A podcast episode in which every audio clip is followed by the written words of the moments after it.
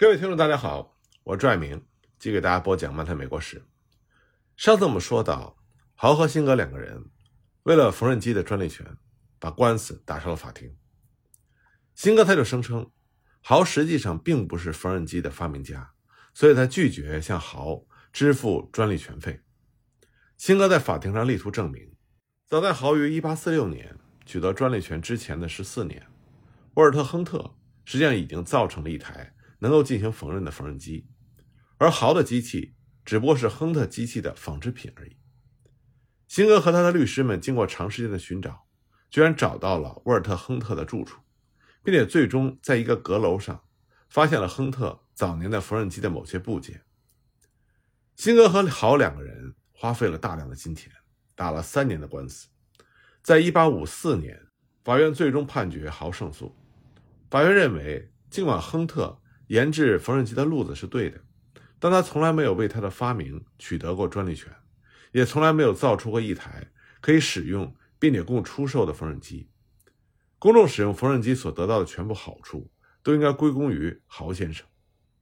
豪自此时来运转，他从辛格那里得到了一万五千美金，而且此后呢，美国每造一台缝纫机，他可以获取二十五美金的专利权费。但是好景不长。另外一些人在缝纫机上也有发明，这就迫使豪不得不妥协。为了让自己的缝纫机能够在市场竞争中继续畅销，他只好采用别人的专利来改进自己的机器。不久呢，另外有三家大的缝纫机的制造商，每家都掌握着某些重要部件的专利，也在法院上相互告起状来。由于上述的这些纠纷，以及另外一些把六七家大缝纫机制造商都牵连进来的。涉及面更广的官司，结果呢，在一八五六年就出现了缝纫机制造业大联合。这方面专利权的每一个所有者，都将其在缝纫机主要部件上的专利集中在了一起，形成了一笔总的专利权费，再由各专利所有者分享。在签字前，还要坚持至少要有二十四家缝纫机制造商参加进来，好本人可以从每一台。具有美国国内销售许可证的缝纫机上得到五美金，每台出口的缝纫机则可以得到一美金。这样呢，豪才一共得到大约二百万美金。许多愿意支付这笔昂贵的专利权费的制造商都参加了这场竞赛，竞相制造和销售缝纫机。在一八七一年之前，仅仅二十年，缝纫机还是一种珍奇的物品，拿在集市上展出。看一看就得付十二点五美分的门票费。然而到了一八七一年，缝纫机的年产量一跃达到了七十万台，质量不断的提高。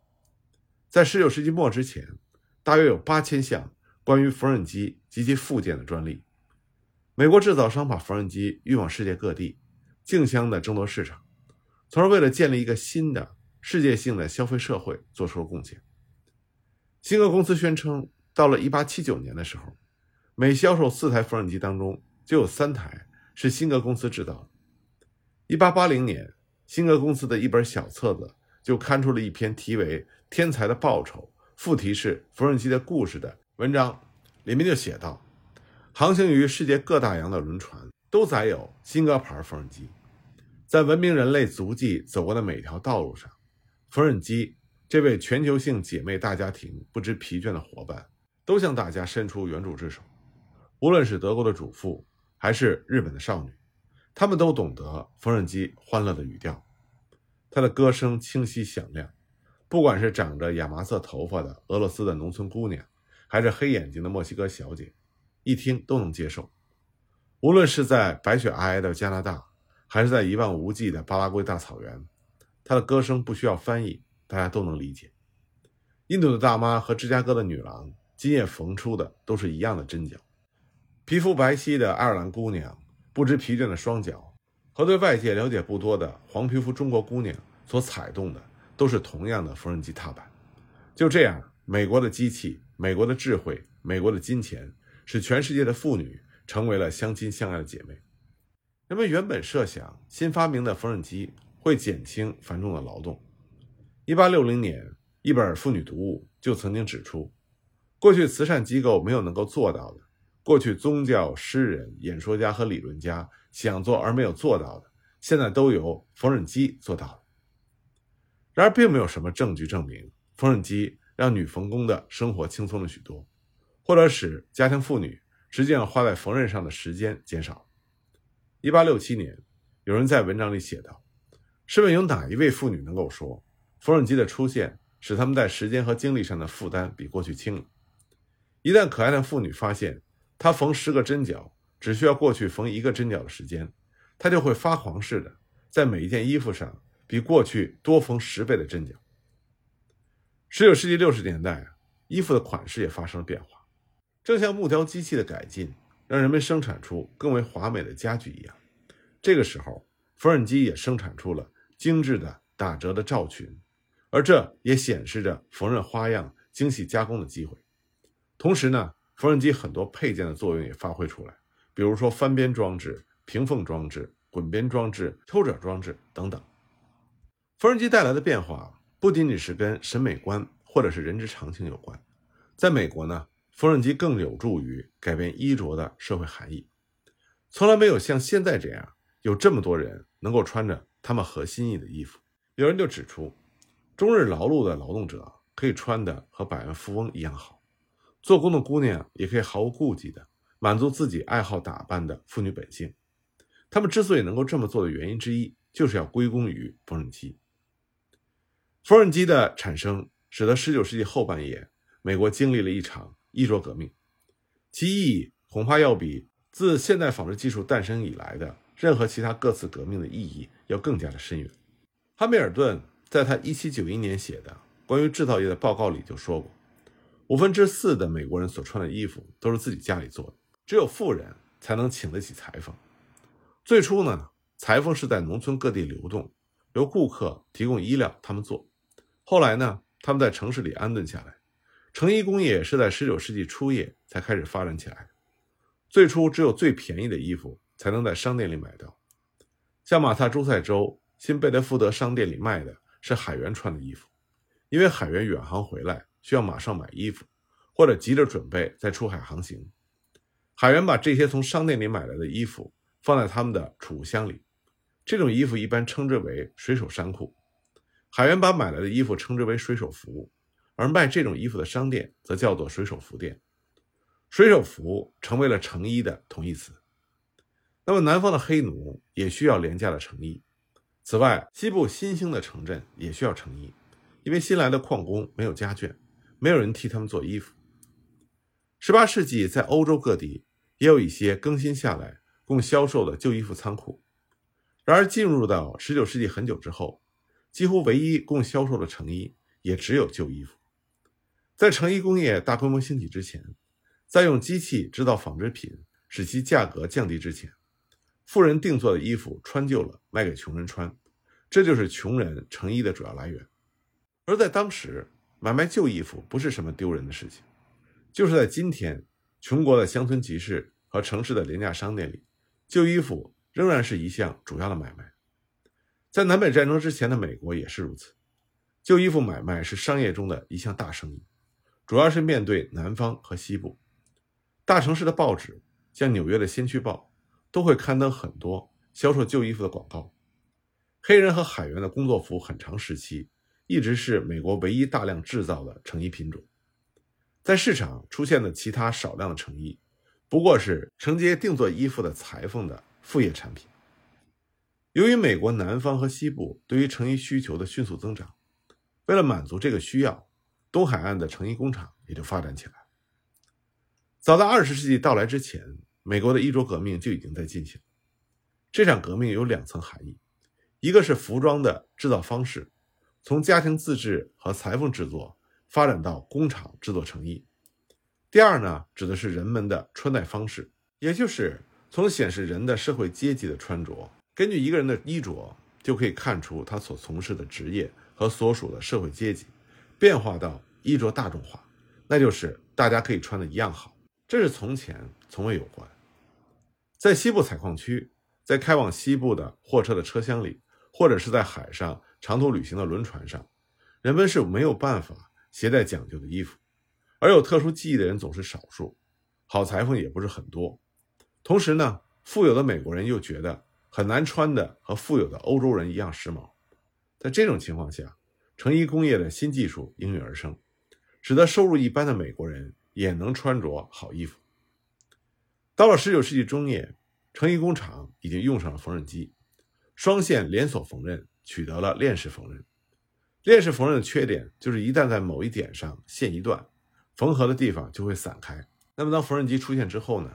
缝纫机缝的就和手缝的一样牢靠。随着缝纫机的不断改进和诸如锁纽孔机等配套机器的出现，就使得缝纫机向多功能的方向发展，足以承担绝大部分的缝纫工作。而且新式的裁剪机又可以把十八层衣料叠在一起裁剪，这就为大量制作同一尺寸的衣服提供了有利条件。而随着南北战争的爆发，对男子服装的需求量猛增。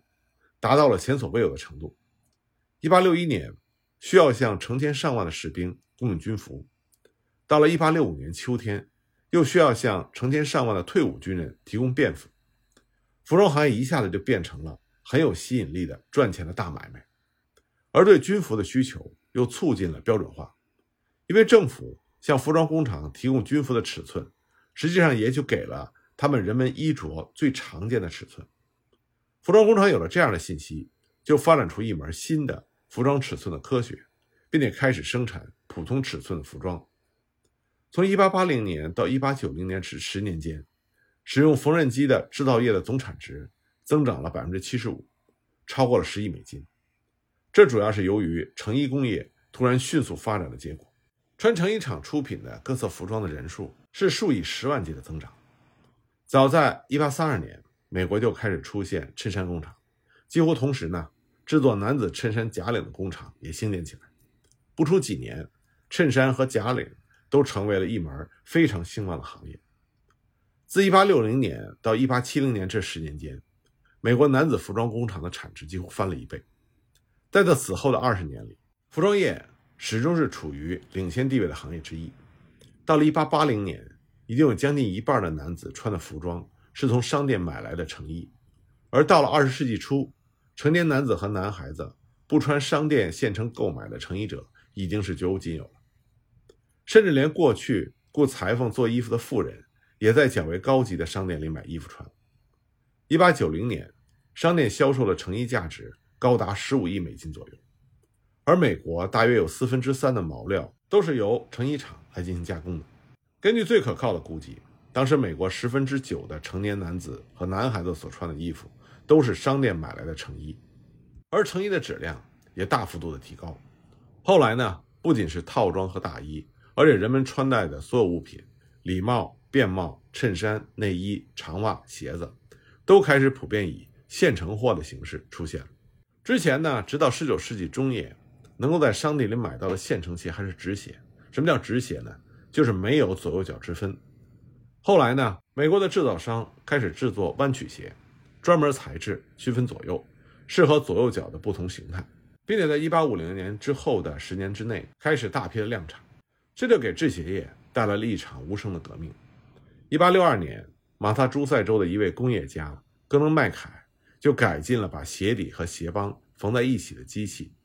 及时满足了联邦政府当时对军鞋的大量需求。战争结束之后。工人阶级普遍买工厂制作的鞋来穿，而中产阶级和富裕之家购买适合他们品味的工厂制作的鞋来穿，则是几十年之后的事情。那么，19世纪最后25年间来到美国的移民成分，它也促进了成衣工业的发展，因为来自德国、俄国、波兰和意大利的很多移民都是裁缝。在20世纪的头十年里，移居美国的40万犹太人中，有一半以上。也是做针线活买卖的，同时呢，由于新式缝纫机使用简便，不需要什么技术，东部城市的很多移民的妻子儿女都被吸引到了服装工业中来。那么，缝纫机带来的一项臭名昭著的副产品，那就是血汗工厂。血汗工厂这个词呢，是美国人发明的，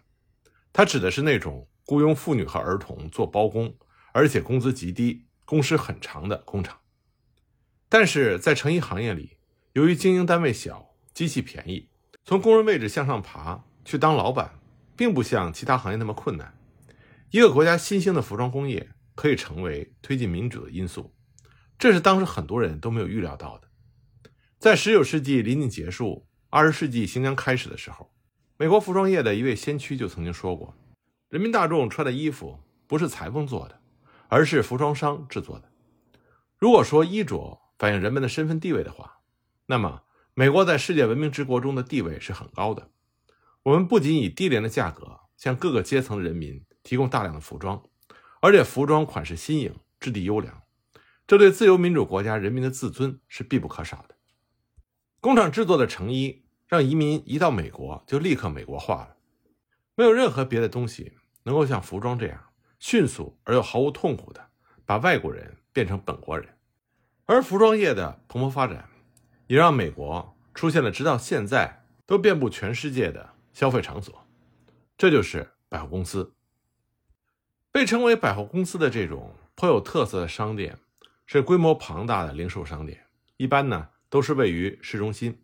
营业额很高，出售的商品种类很多，包括妇女和儿童的服装、家用器具、尼龙绸缎、各种家具等等。百货公司的商品是分门别类陈设，但是大部分的活动和一般性的管理都是集中的。尽管百货公司不是美国人的发明，但是它首先在美国迅速的发展，兴旺程度超过了其他国家。在二十世纪到来之前，百货公司已经成为了美国人家喻户晓的一个名词。百货商店和昔日狭小、气氛亲切的老式店铺相比，就像新的美国大旅馆。和欧洲古老的小客栈的对比一样，百货公司就像大旅馆，象征着人们对日益增长的消费社会未来前途的信心。像亚历山大·斯图尔特，他十六岁的时候从北爱尔兰来到纽约市，开始经营爱尔兰花边生意。仅仅过了十五年，一八四六年，他就在百老汇大道和钱布斯街的拐角处建造了一座宏伟的建筑物，当时人们称它为“绸缎呢绒的大理石之宫”。这座宫殿就像其他早先建成的宫殿一样，不断的扩大又扩大。后来呢，这家百货公司的门面沿着市政厅公园，有二百英尺宽，在百老汇大道上占着两条马路之间的全部地段。一八六二年，这个地段也已经容纳不下斯图尔特公司了，所以呢，斯图尔特公司又搬进了另外一座宫殿。这次是一座八层大楼，但不是用大理石建造的。这座建筑就是著名的。斯图尔特铸铁宫殿，也是当时世界上最大的零售商店。那么，为什么斯图尔特公司选择铸铁作为他们的建筑材料呢？关于这个问题的答案，我们下一集再继续给大家讲。